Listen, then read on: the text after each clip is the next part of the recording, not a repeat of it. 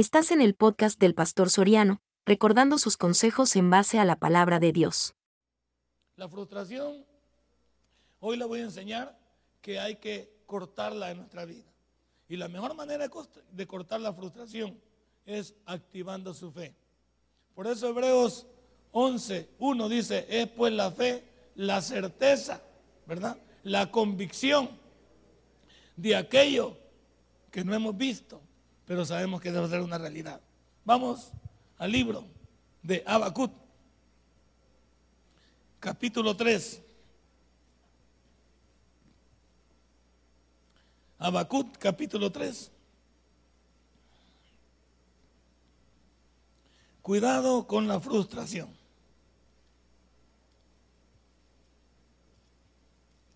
Versículo 17 en adelante. ¿Lo tiene? Perfecto. Aunque la higuera no florezca, ni en las vides haya frutos, aunque falte el producto del olivo y los labrados no den mantenimiento y las ovejas sean quitadas de la majada y no haya vacas en los corrales, con todo yo me alegraré en Jehová y me gozaré en Dios de mi salvación. Jehová, el Señor, es mi fortaleza, el cual hace mis pies como de siervas y en mis alturas me, me hace andar. Padre y buen Dios, te doy gracias en esta noche. Gracias Señor porque en estos versículos me muestras que aunque todo parezca en contra de mi vida, y de mi familia. Tú tienes un proyecto para mí. Gracias te doy en esta noche, porque sé que tú tienes la última palabra en mí. Y en esta noche voy a echar fuera la frustración y voy a tomarme de tu mano. En el nombre de Cristo Jesús orado. Amén y amén. Hermano, comencemos por identificar cuál es el significado de la palabra frustración. Porque no se puede enseñar si no se conoce el significado etimológico de esta palabra. El diccionario define la palabra frustración como un sentimiento que lleva a la tristeza, a la decepción, a la desilusión y que puede terminar en depresión, que es la etapa más crítica. Si usted termina en, depresión, le va a platicar suicidio, le va a platicar que usted se quiere quitar la vida en cualquier situación, o usted simplemente se deja morir. Le vuelvo a repetir lo que significa frustración. Significa que es el sentimiento de tristeza, decepción, desilusión que puede desencadenar en una depresión. Pregunta el mío, ¿cuántos aquí están desilusionados, tristes? ¿Cuántos están decepcionados? Y es que la vida de un ser humano es así. La vida de un ser humano es, y no me diga que no pasa en el matrimonio, por ejemplo, la persona con la que yo me uní mi vida no comparte mis mismos anhelos, mis mismos criterios. Hay cosas que no empatan. Y uno sabe que ya es tarde para estar haciendo fila. Y sabe que la palabra, este, ¿cómo se llama? Eh, divorcio no forma parte de la vida de un cristiano. Pero no me negará que si algunos pudiéramos volver a tomar una decisión, no tomaríamos la misma. Ah, ¿Va funcionando? Pues sí, porque nos vamos adaptando porque le vamos echando ganas. Pero muchas veces en el mismo matrimonio estamos desilusionados cuando le digo algo a mi cónyuge y, no comparte la misma. Esa gente que usted le dice, mira hijo, mira esos muebles. Y él sin voltear a ver dice, tan bonito, Bao. dice, qué desgraciado es, ni lo volteó a ver. ¿Y sabe lo que le pregunté? Y mira, hijo, ¿cómo me queda esta falda? A vos todo te queda bien. No, eso no es una respuesta. Ni siquiera comparte, herir los sentimientos de una persona es bien complicado. Es bien complicado porque, y, vos me querés, ah, si no te quisiera no estaría con vos. Si es que no te pregunté por qué estás conmigo, te pregunté si me querés. Y la palabra no, no, le tenés que agregar. Ah, si no te quisiera ya me hubiera ido. No, y no te ha ido desgraciado porque no tenés a dónde irte. Pero no es que te estoy preguntando, si no es que no tenés a dónde irte, sino si me querés. Y muchas veces uno puede estar desilusionado en el hogar porque uno siente que la persona que está a su lado no comparte los mismos, las mismas objetivos, propósitos de cara al futuro. También puede estar decepcionado en el trabajo. ¿Cuántos están trabajando en cosas que no, no son las de ustedes? Una de las cosas más horrorosas para mí, y lo digo ya a esta edad, pues ya no tengo mucho que, que perder, pero joven, yo tuve un trabajo que me sacaba de onda, no era lo mío, no, no me, y lo tuve que hacer porque tenía que comer, porque me acababa de casar. Pero yo no era feliz en ese trabajo. Cada vez que salía de trabajo era un suspiro. Y cada vez que iba para allá era una congoja. No es el trabajo que a mí me gustaba. ¿Cuántos trabajan en lo que, en lo que no les gusta? Y todo también por algo, porque no tienen que elegir. ¿Cómo puede elegir usted? Como aquel que anda buscando trabajo de cualquier cosa. Pues ahí, si le toca de burrito, usted no va a protestar. ¿Por qué? Anda buscando cualquier cosa, pero no es la que a usted le gusta. Puede estar decepcionado, decepcionado. Puede estar usted acomplejado en eso. ¿Cuántos también estamos emproblemados con el mismo lugar donde vivimos? No es la casa que tú esperabas. No es la vida que tú, que tú querías. Pero lo hecho, hecho está. Ahora te quiero decir, muchas de esas cosas, si le das un poquito de cuerda, te van a matar. Hay veces estas cosas, como dicen en mi pueblo, no hay que clavarse en ellas, no hay que agarrar clavazón. Porque si agarras clavazón, te vas a perjudicar. Y muchos saben que muchas de, muchas de las enfermedades que tiene el ser humano son producto de tanto pensar y de, y de querer cambiar el mundo. Sabía que muchas migrañas, dicen que muchos tumores también, de cualquier índole, son producto de eso también, no digamos los tumores cerebrales. Son producto de, que usted se molesta y no lo saca. Se, agarra las cosas muy a pecho y, ahí adentro tiene un, volcán que trata de hacer erupción, pero no lo dejamos salir. Cuidado con su salud. Usted también otra cosa. En su casa pasa solo molesto porque, porque es infeliz en su trabajo. Y los problemas de su trabajo los lleva para su casa. Usted también conoce a una persona en el trabajo, hembra o varón, que, que, piensa que esa es la persona con la que usted se hubiera quedado y cuando llega a su casa de trauma tanto al ver a, que tiene a su esposo y a su esposo que no enmarcan con eso no se clave. ¿Cuántas personas aquí están desilusionadas? Tienen un sentimiento de decepción, de desilusión, de tristeza. Personas que usted las ve, eh, no aquí, pero usted, ¿a cuántas de ustedes les han tomado fotos y, su mirada está perdida?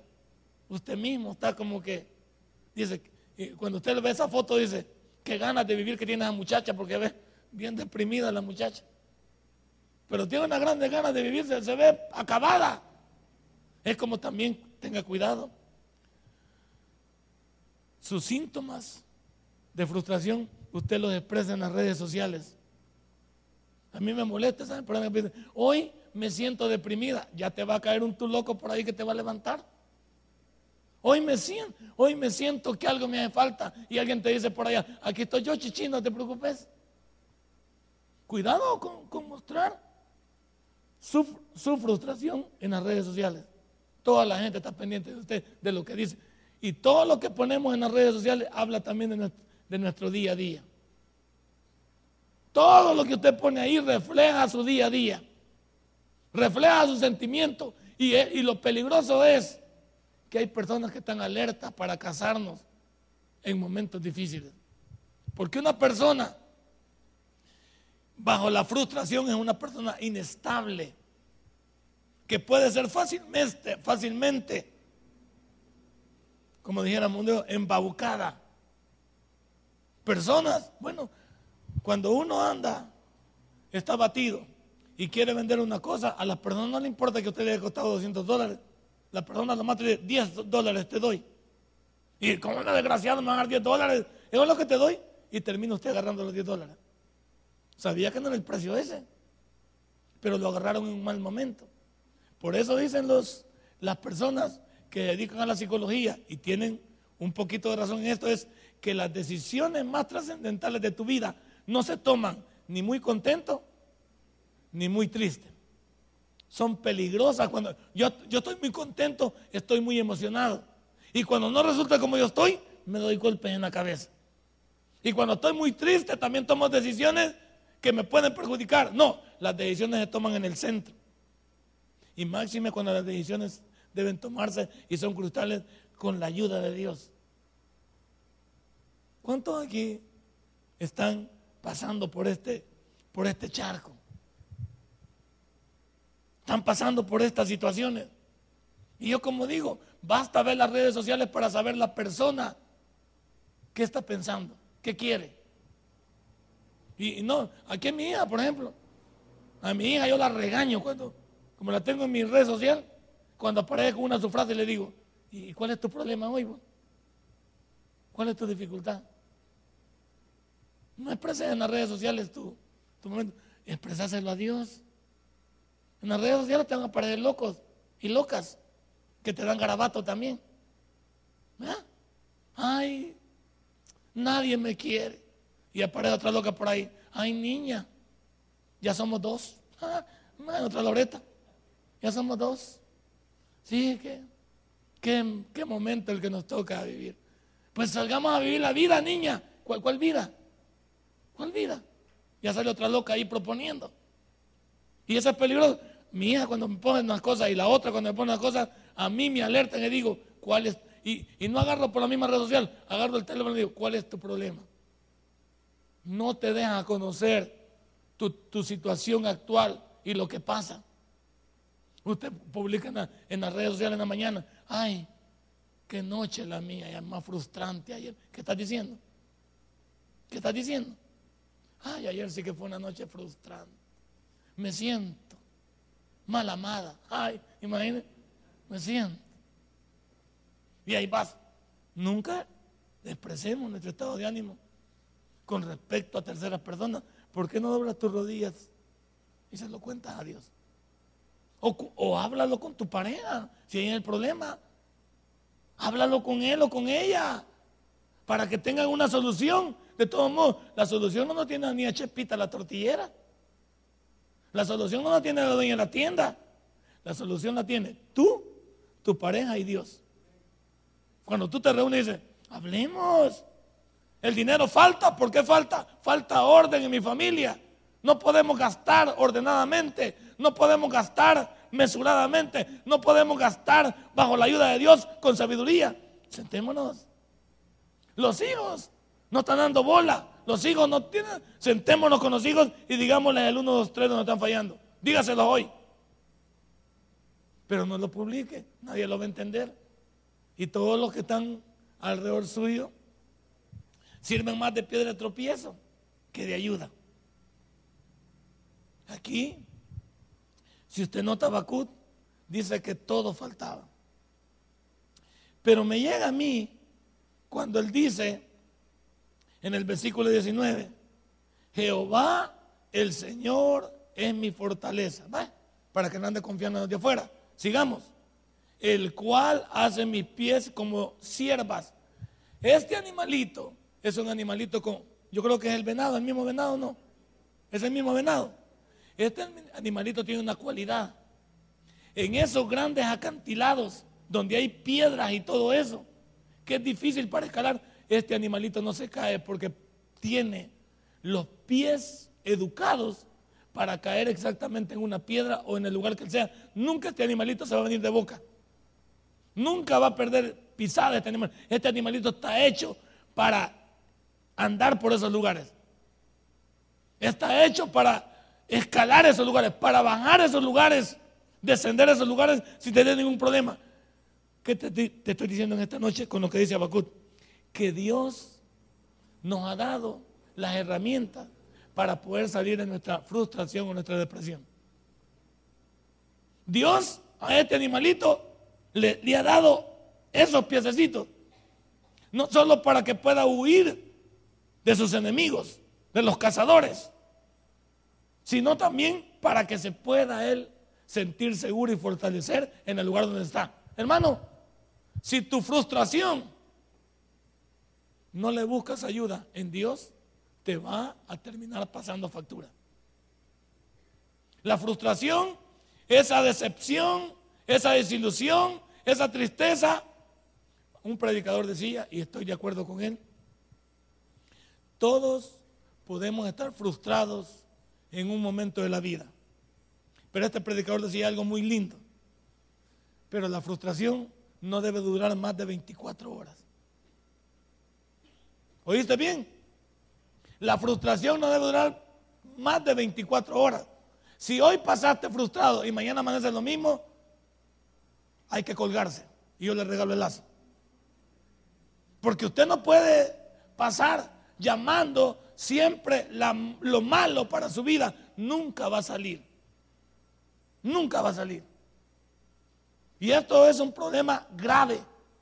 ¿Por qué? Porque usted le da chance, como dicen, a la pensadera, ¿va? Le voy a poner un ejemplo. Por ejemplo, a mí los médicos me dicen que tengo que descansar, que mayoría de tiempo esté reposando. Pero al pasar reposando uno pasa mucho pensando.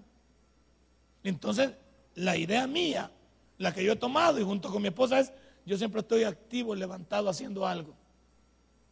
Leyendo la Biblia, consultando, viendo un programa de televisión, leyendo esto, eh, hablando con ella, promoviéndome aquí, en esto, lo otro. Eh, mi mente está ocupada.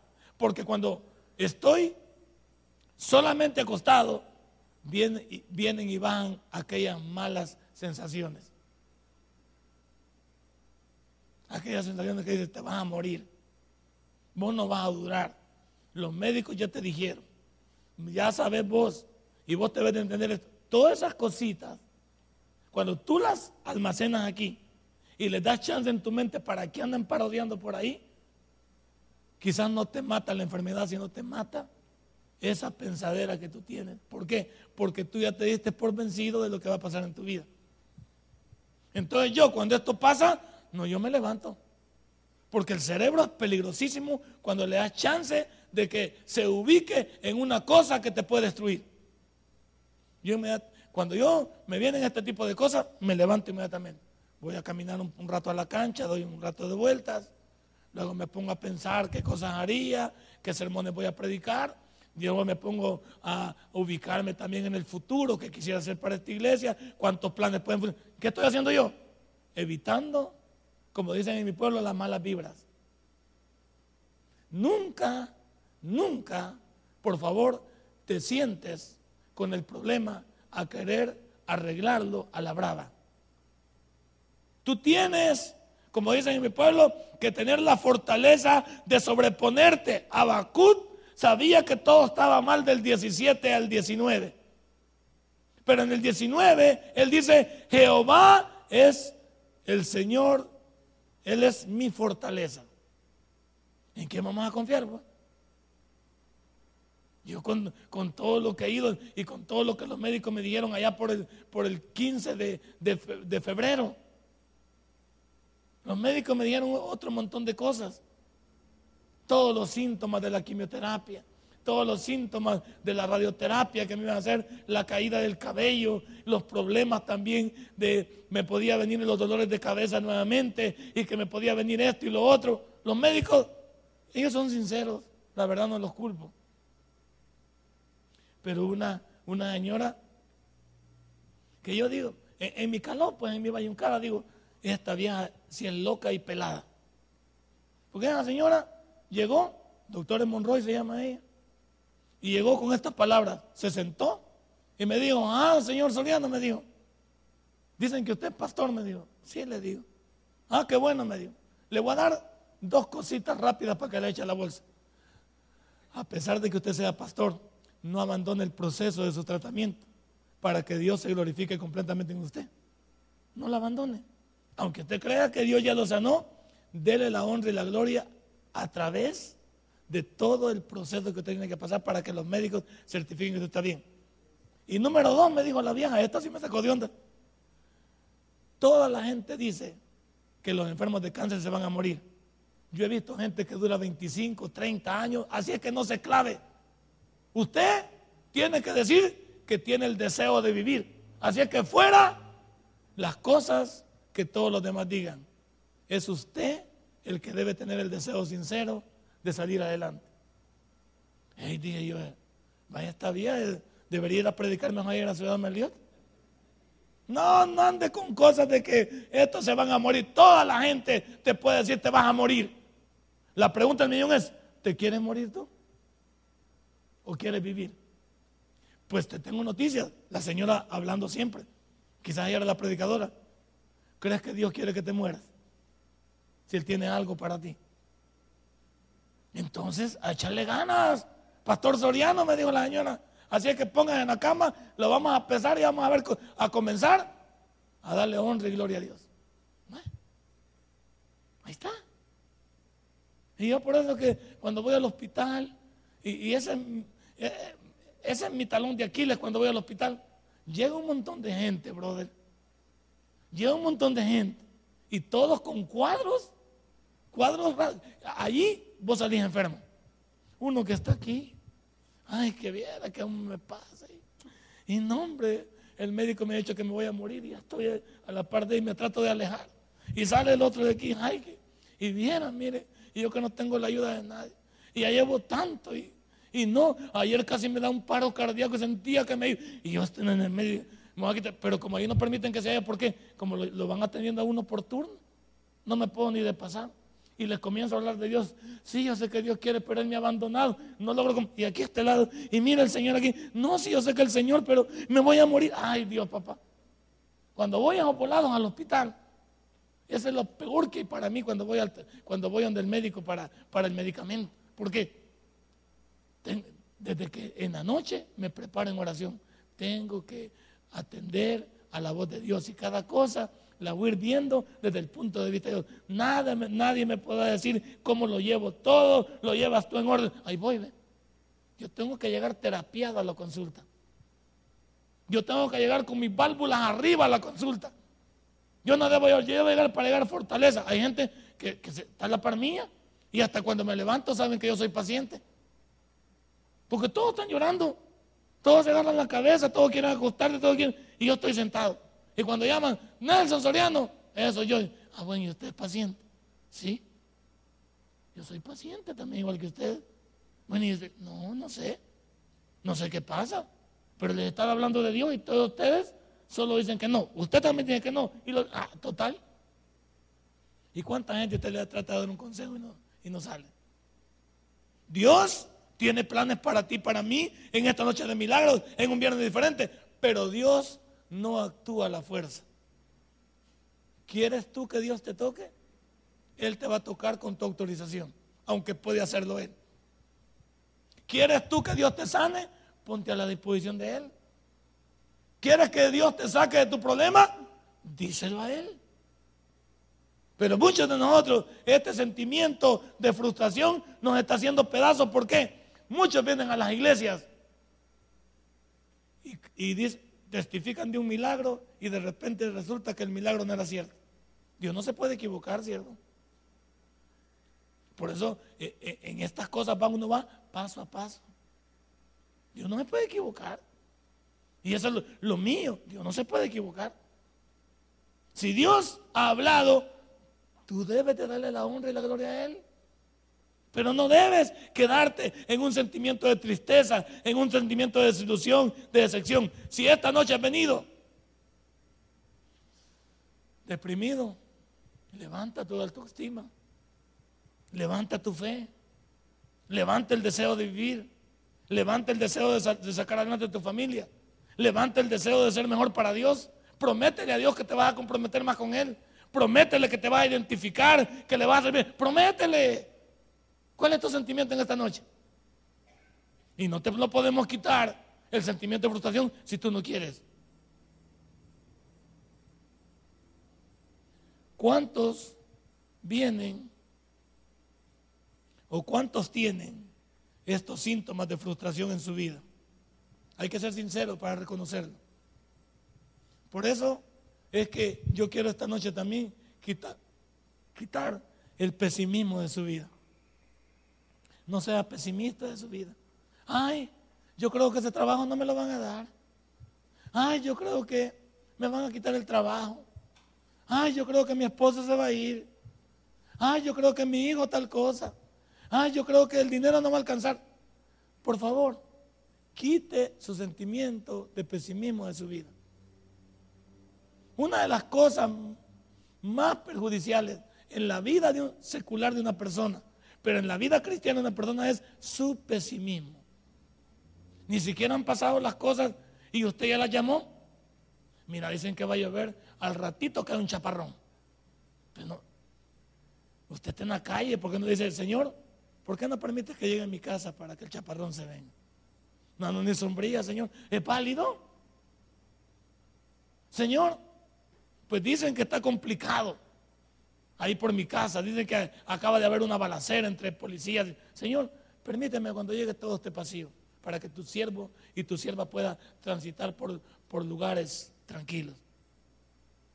Pero ¿cuántos de nosotros el pesimismo? Ay, eh, con esto de, las enfermedades. Uno le pregunta a alguien, eh, mire, ¿y usted qué tiene? Tal cosa.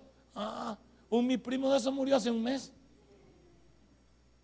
¿Qué, qué fortaleza le dan a uno? Así con estas enfermedades. Ay, y mire, ¿y usted cuánto tiempo tiene con esta situación de, su operación con el tratamiento? Yo tengo como seis meses. Ay, fíjate que yo tengo una, una mi prima que murió a los tres meses. Y otro señor lo conozco que en nueve meses y se murió. Y yo digo, entonces me faltan tres, pues. Uno, dos, tres. Con los pesimistas en la calle, usted le cuenta las cosas a las personas en la calle, con su pesimismo lo bañan a usted. ¿A quién le estás preguntando en la calle sobre tus problemas? ¿A quién le estás contando en la calle de tus cosas privadas? ¿A quién le estás contando en tus estudios? En las escuelas, en las universidades. ¿A quién le estás contando tus problemas? ¿A quién le estás contando en tu misma casa? En la misma casa hay, hay parientes de uno que no están cuerdos, ¿sí o no? Hay parientes de uno que no están cuerdos. Y hay parientes que desean que uno deshaga su matrimonio. Hay parientes que no vienen para, para ayudar para que el matrimonio se estabilice, sino que ellos desde un principio no querían eso. Y hoy se alegran de que todo vaya mal. ¿Por qué? Porque según ellos eso no funciona. Pesimismo. Abacú no estaba bajo ese término. ¿Qué dice Eclesiastés capítulo 1? Eclesiastés capítulo 1. Veamos al hombre más frustrado y a la vez el hombre más sabio. El hombre que terminó más frustrado es el hombre que Dios dijo que no iba a haber otro igual que él. Pero terminó acomplejado Salomón. Eclesiastés 1. ¿Lo tiene? Versículo 1 al 3. Palabras del predicador, hijo de David, rey de Jerusalén. Vanidad de vanidades, dijo el predicador, vanidad de vanidades, todo es vanidad. ¿Qué provecho tiene el hombre de todo su trabajo con que se afana debajo del sol? ¿Qué es la palabra vanidad aquí? La palabra vanidad aquí significa vacío o hueco cuando la vida es un vacío, cuando la vida no tiene sentido, cuando la vida no me ayuda, sino que me perjudica, cuando todo lo que está alrededor mío no tiene solución. Hay personas que el fracaso ya lo llamaron. Hay personas que ya se vieron destruidas. Hay personas que no quieren avanzar. Usted les trata de dar apoyo y ellos no quieren. Vanidad. ¿Qué es la vanidad? Si no es más que no tiene sentido la vida para ti. La vanidad significa el vacío que hay en ti. No hay, por eso las personas de afuera están vacías. Ellos, ¿a quién se encomiendan ahí en la calle? Pero andan su escapulario, se persinan, no estamos hablando de ellos, es su manera de creer que están protegidos. Pero la tuya y la mía no es así. Nosotros no deberíamos ir a la calle, a la calle vacíos, pues en nuestro ser habita el Espíritu Santo. Entonces estamos completos porque estamos sellados, porque tenemos la garantía, las arras en nosotros. Pero terminamos como el predicador. Y por eso el predicador termina en el capítulo número 12. Vamos al 12.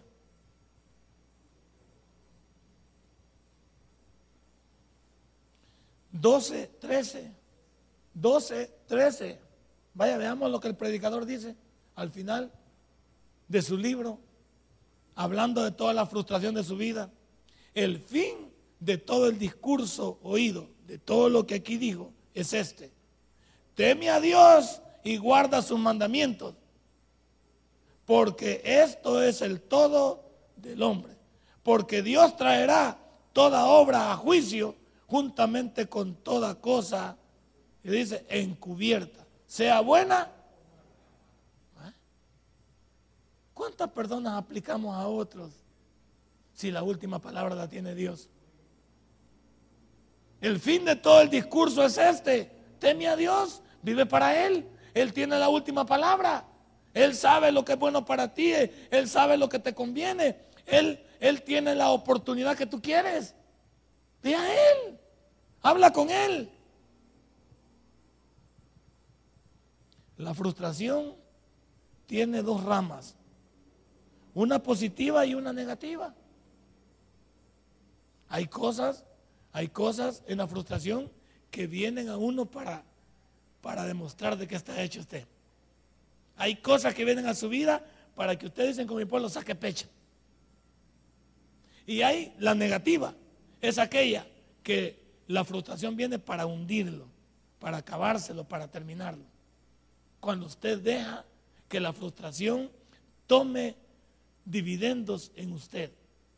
Y sabe que muchas de las cosas que pasan en la familia, uno se las va transmitiendo a los demás. Si sus hijos ven en usted este aspecto de la vida, ellos van a tener el mismo síntoma de usted. Si usted es negativo, sus hijos van a ser negativos. Si usted nunca, nunca le ve salida a la vida, sus hijos siempre serán, tendrán esa vida derrotada, derrotista. Por eso vemos personas que creen, y esto es una operación de este servidor, que porque uno nació en una familia alcohólica, el hijo debe ser alcohólico. No necesariamente. La psicología y el mundo nos dice que todo es hereditario o tiene parte hereditaria. Pero momento, ¿y la decisión que usted tiene? Pues? Yo en mi, en mi comunidad lo vi. Vi gente morir de alcoholismo a plenas dos del mediodía, de una goma, le decían. Y cuando yo veía tantas personas en mi comunidad muriendo de alcohol, también pidiendo, siendo menospreciados, les tiraban agua, eh, les hacían cosas, yo me prometí a mí mismo, yo no quiero caer así, no quiero llegar a ser uno de esos. Entonces yo hice una decisión, ¿qué, dije? Yo no quiero terminar como ellos en la calle, un alcohólico, alguien que pierde todo. Vi, también la marihuana que, comenzó y la probé una vez y, no me gustó por, la, por, la, por la, la, situación que me generó en mí.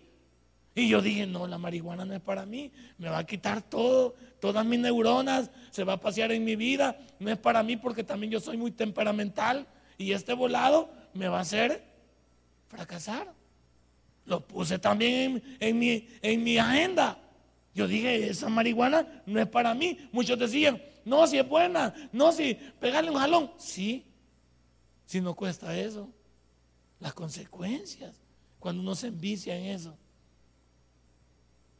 uno tiene una decisión. Uno tiene una decisión. No simplemente porque los demás digan que así es, significa que así debe ser. La, mamá de la niña tuvo 14 hijos. ¿Acaso vos tenés que tener 15 para superarla o qué? ¿Están haciendo competencia o qué? Mamá tuvo 15 o 14 niños en los tiempos en que era más difícil. Las señoras se quedaban en la casa y el papá solo llegaba y, y pues eh, no había ni televisión, pues. Entonces lo que había es fabricación de niños en serie. Entonces, por supuesto que se acostaban temprano. ¿Se acuerda usted que uno a esta hora ya estaba acostado? Ya iba por el segundo sueño. Si uno se acostaba a las seis de la tarde en el campo, como las gallinas, y se levantaba a las cuatro o tres de la mañana. Entonces, por supuesto, ¿qué había más que hacer? Pues? Poner la producción acelerada. Entonces había, hoy no. Los tiempos han cambiado y usted sabe que hoy llenarse de hijos no es buena situación a menos que usted tenga como sostenerlos. Si usted tiene buen billete, haga niños a, 10, ignora este consejo y póngase a hacer niños. Porque usted tiene como, pero ahora los niños no traen el pan bajo el brazo. Usted sabe que puede hacer su pronóstico de su vida. ¿Qué somos capaces de hacer por los hijos que pensamos traer? Entonces usted dice, bueno, nosotros vamos a tener dos niños, ¿va? Se programa usted dos niños, tres niños al máximo. Hay, muchachas hoy en día que con el primero quedan asustadas. Porque como es, las muchachas son mero especiales, con, por cualquier cosa lloran. Antes yo veía a las mujeres embarazadas con volado en leña encima, con el volado del molino aquí en la mano de la masa, y ya estaban embarazadas. Y la señora no decía nada. Ahora la bicha ni un lápiz quiere levantar y ya se siente mal, cansada. Siempre está pálida. No tiene ganas de hacer nada.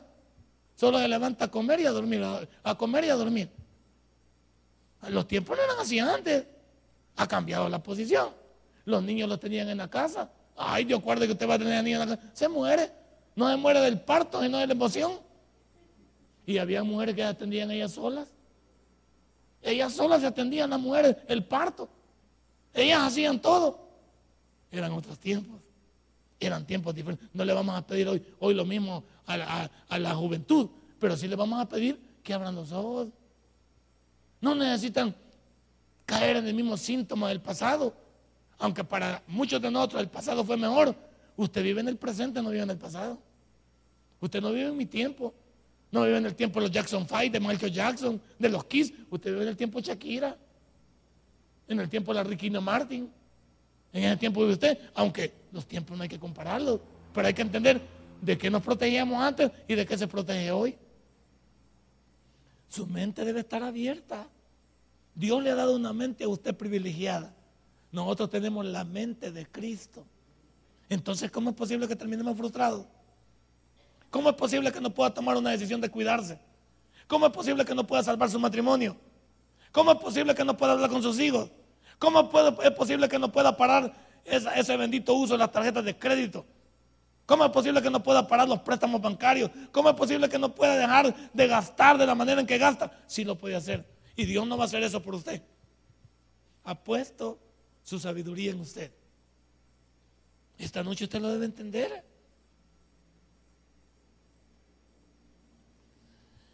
¿Cuántos en esta noche están frustrados de la vida? Lo voy a llevar a uno que, que, es el mejor hombre para enseñarnos que la frustración, por muy mal que esté el momento, no es así. Job, capítulo 6. Job estaba fregado. Nadie, nadie en esta vida ha estado más fregado que Job. Job perdió los hijos, perdió todo su poder económico, hasta la mujer le dijo que se muriera que supuestamente las mujeres son ayuda para uno. Pero esta vieja parece que no estaba cuerda. Esta señora era peligrosa. Job capítulo 6, versículo 11.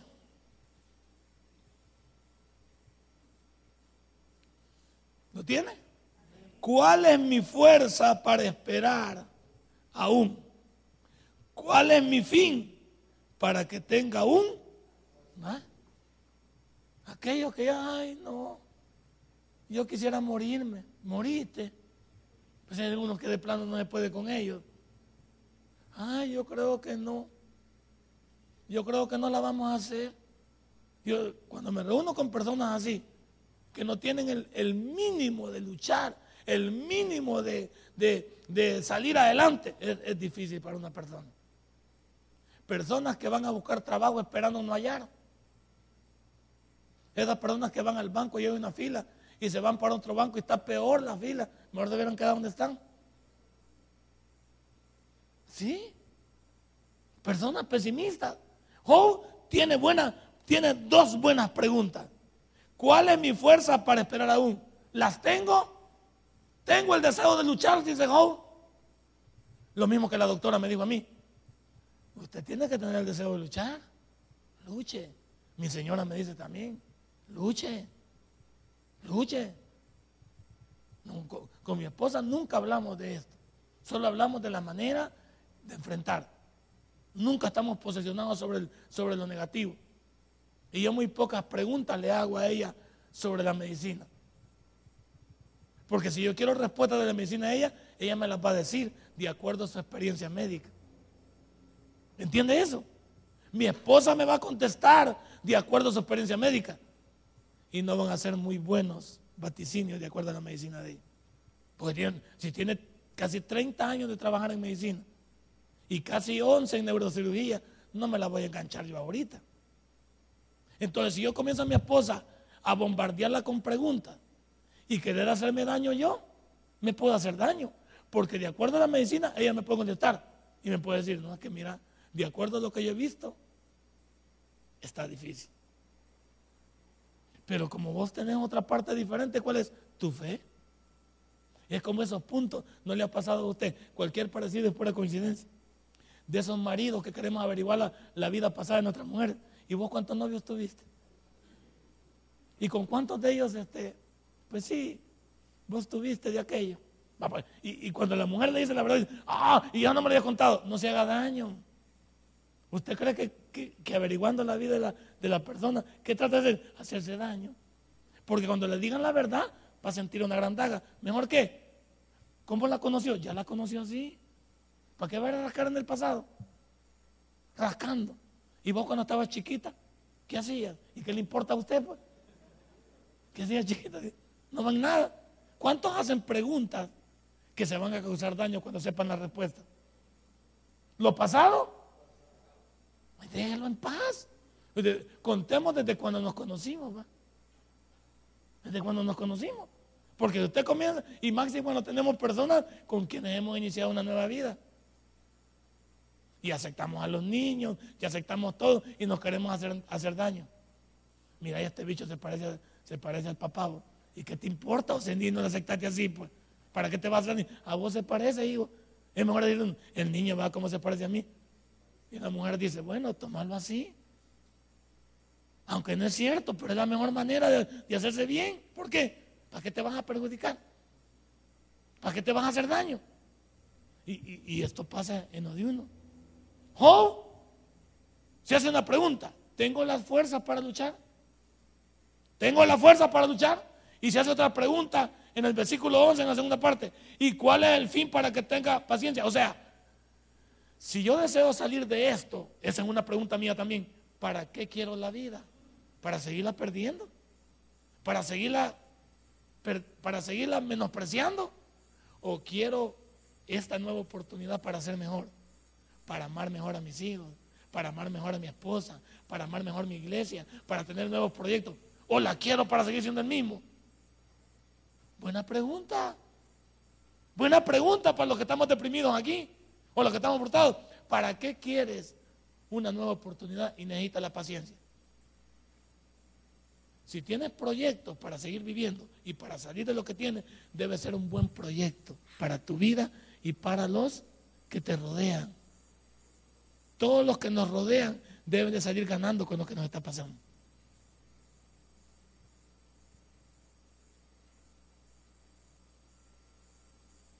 Y dice en el versículo 12, ¿es mi fuerza de las piedras o es mi carne de bronce? ¿De qué estás hecho? ¿De qué estás hecho? Hay algunos que son tan débiles, como digo. Hay algunos que una gripe los mata. Hay algunos que los acaban, como mi esposa me dijo a mí, a la hora de la operación.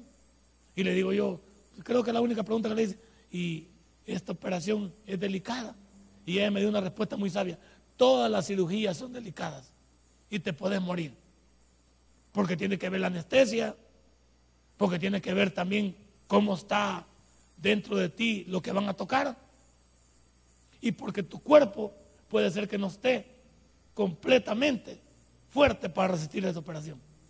Entonces, no te claves de cualquier tipo de cirugía, de la más sencilla se ha muerto gente, como se han levantado de la más difícil. Entonces, ¿qué me dijo? Cállate la boca y sigue adelante. Chale gana. No iba al quirófano yo, ay, me voy a morir. Yo ni así. Yo le dije a las cinco y media de la tarde, nos vemos más tarde. Primero Dios. Esa era mi confianza. Podía no venir y eso, eso era parte de la voluntad de Dios. Pero ¿cuál es el deseo mío? Querer regresar. Querer regresar. Pero si hubiera dicho, no, que mamá, entonces ¿para qué? Ni te operé, pues. Ni de ningún paso. ¿Por qué? Pesimismo. Y él, aquí dice, oh, ¿de qué estoy hecho, pues? Y sigue en la, en la segunda parte. No es así que ni aún a mí mismo me puedo valer. ¿Y qué dice? Y que todo auxilio ha faltado. ¿va? Hay algunos que todo no. Nadie me ayuda, todos me ignoran. Hoy que los necesito no están. Mover cielo y tierra a tu alrededor. Si tienes el deseo de salir adelante, mover, se puede. Se puede cuando tú quieres. Y Dios quiere saber de qué estás hecho. ¿Ves por qué tenía que predicar este sermón? No te quedes en lo que, en lo que dicen los demás. No te quedes en experiencia. Yo respeto lo que el médico dice. Por supuesto que si él ha estudiado. Pero en mi caso, yo debo de entender que el mejor de los médicos se llama Jesucristo. Y ese es el punto. Denle un fuerte aplauso a nuestro Dios. ¿Cuántos aquí en esta noche tienen ya tiempo de estar desalentados? Son de esos que tienen días de venir viviendo en pura frustración. Son de esos que son víctimas, pues. Nadie los quiere, todos los ignoran, el mismo Dios ha callado, todo. Y usted es un, mar de lágrimas, pues. Usted es Canal 4 y su y su serie de las nueve de la noche. Que a mí hasta, a mí hasta, a mí hasta miedo me da el, eh, la música que ponen en esos volados cuando sacan a a la persona. No, esos volados no. Las músicas, a mí esa música fúnebre, no las oigo yo. ¿Para qué? Se martiriza uno, se, ya cae se ve en el sarcófago uno. No, no, no. Uno tiene que entender que quiere. ¿Y cuánto tiempo tiene usted de estar desalentado? Y eso es lo mismo. Platicar con usted es lo mismo. Hay unos, hay unos hermanos aquí, en esta comunidad, que no me dejan ayudar. Yo he platicado miles de veces con ellos. Miles de veces. Y no los puedo hacer cambiar. Y todavía hoy, antes los aconsejaba sin tener el derecho para poder hacerlo con lo que ha pasado en mi vida. Y hoy tengo todo el derecho para poder decirles de primera mano que se vale la pena esperar en Dios. Y ni aún así, fíjense, yo hay muchos que los agarro y les digo, que no ven lo que Dios ha hecho. No, pastor, si lo vemos, pero ¿y por qué usted y no yo? Ay, ya te voy a pegar tu trompón, hombre. No, ¿Y qué no estás viendo que venimos luchando desde el 8 de enero y venimos echándole, van 117 quimioterapias en este cuerpo, 30... Sí, pastor, pero es que a usted Dios lo quiere y a mí quizás me ha ignorado. Yo no sé qué le he hecho a Dios. Ay, esa gente cuesta levantarla. Y yo ya casi me pongo a llorar con ellos ahí. Ya casi me abrazo con ellos y me pongo a llorar. Y nos vemos y nos venimos de arriba los dos. Hay gente que no la puede sacar. ¿Cuánto tiempo tiene estar desalentado usted? Ya le dije de la noche. Usted puede estar deprimido, pero la depresión no debe durar.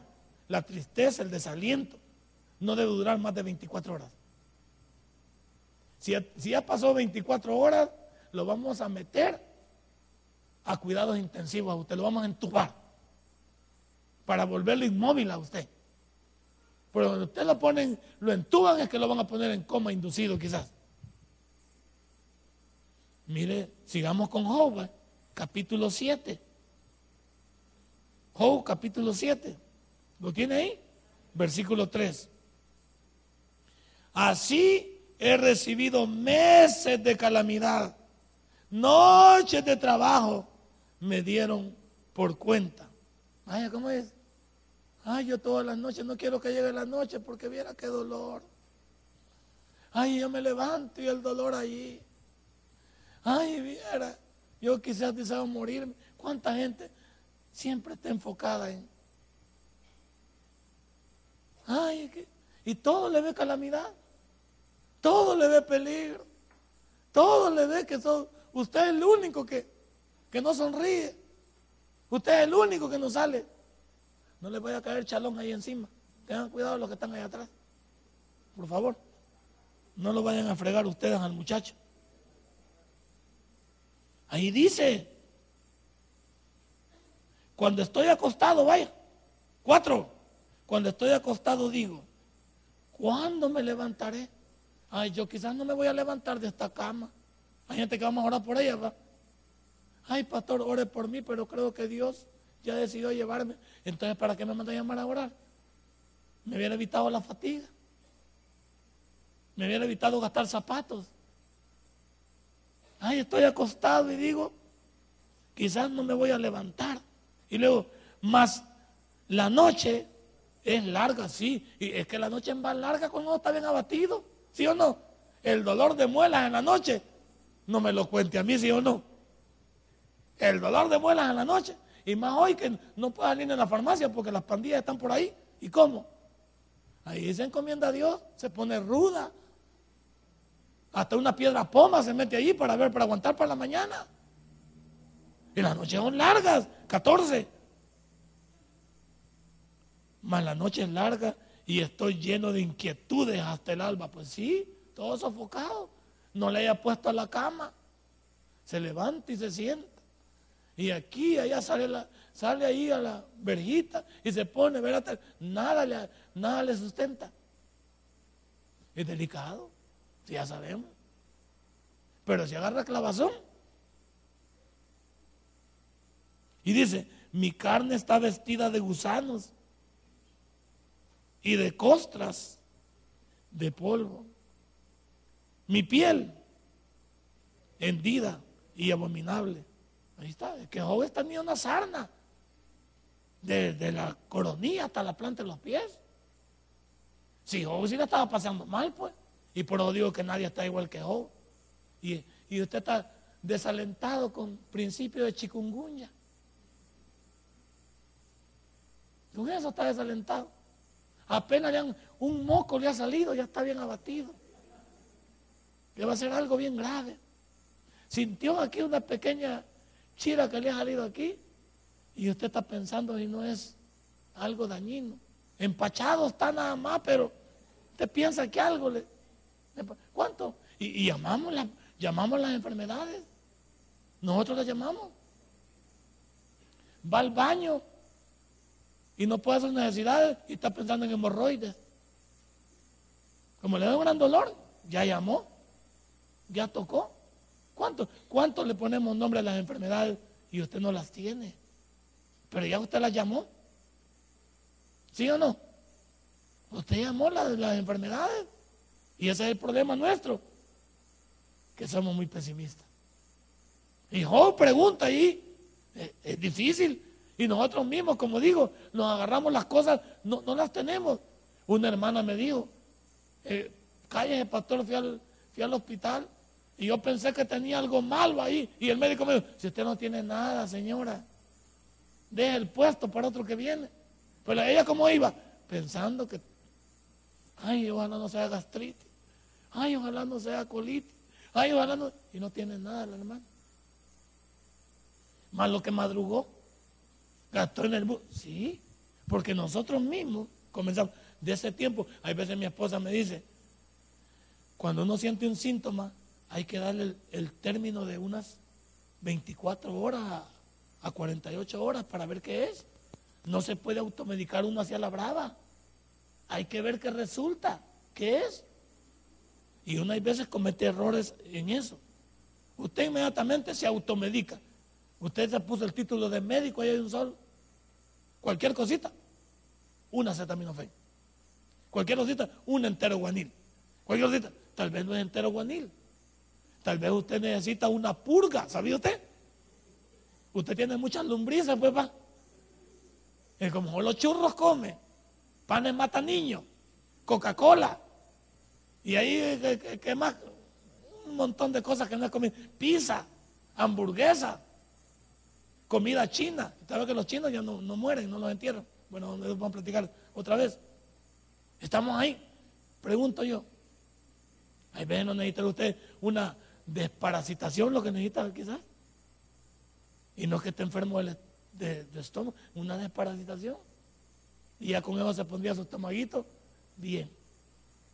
Bien. Entonces, ¿qué estoy diciendo? Tenga cuidado con adelantarse a los pronósticos. Tenga cuidado con llenarse de pesimismo.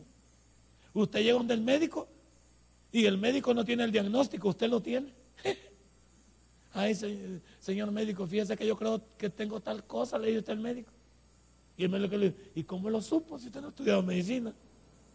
Ay, es que tengo días con esta cosa. Espérenme, le vamos a hacer los exámenes respectivos. Y en el examen sale y usted no tiene nada. Usted mismo es quien fabrica sus enfermedades. Hay gente que le gusta dar lástima. ¿Se ha fijado? Hay gente que le gusta dar lástima. Pero de eso no hay ninguno aquí. Terminemos en esta noche. ¿Cuántos sus planes están frustrados? ¿Cuánto su vida ya no tiene sentido? Algunos ya dijeron mi vida no tiene sentido. Terminemos con el libro de Job capítulo 17. Cuando ya tu vida, ya dijiste tú, no va a ningún lado. 17. ¿Lo tiene? Versículo 11. Pasaron mis días, fueron arrancados mis pensamientos, los designios de mi corazón. Es cuando ya te diste por vencido es cuando según tú ya no hay solución al final del túnel. Es cuando ya no tienes el mínimo deseo de luchar, el mínimo deseo de salir adelante. Y aquí lo está expresando. Los designios de mi corazón pusieron la noche por día y la luz se acorta delante de las tinieblas. Si yo espero, el Seol es mi casa, ¿va? Si yo estoy esperando, dice, al hoyo me voy a ir. No es la tumba, pues. El Seol es la tumba. Esa ahí la fermea. Así póngale ahí. Es lo que estamos esperando. Y dice ahí, si espero el Seol en mi casa, haré mi cama en las tinieblas, haré mi cama en oscuridad.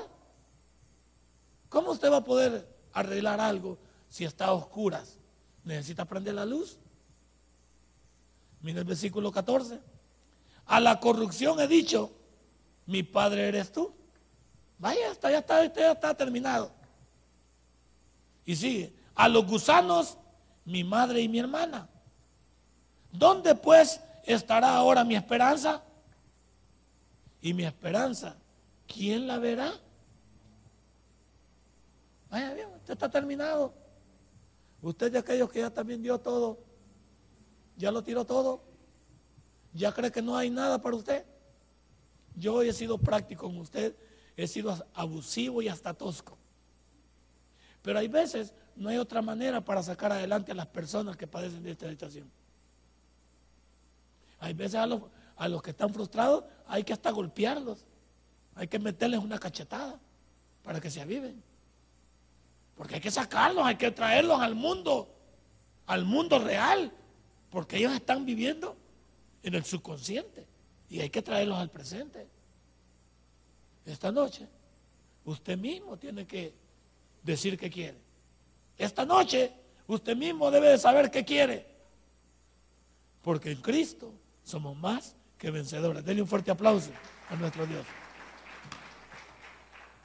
Póngase de pie, vamos a recoger nuestros diezmos, nuestras ofrendas. Si este mensaje ha impactado tu vida, puedes visitarnos y también puedes buscarnos en Facebook como Tabernáculo Ciudad Merliot. Sigue con nosotros con el siguiente podcast.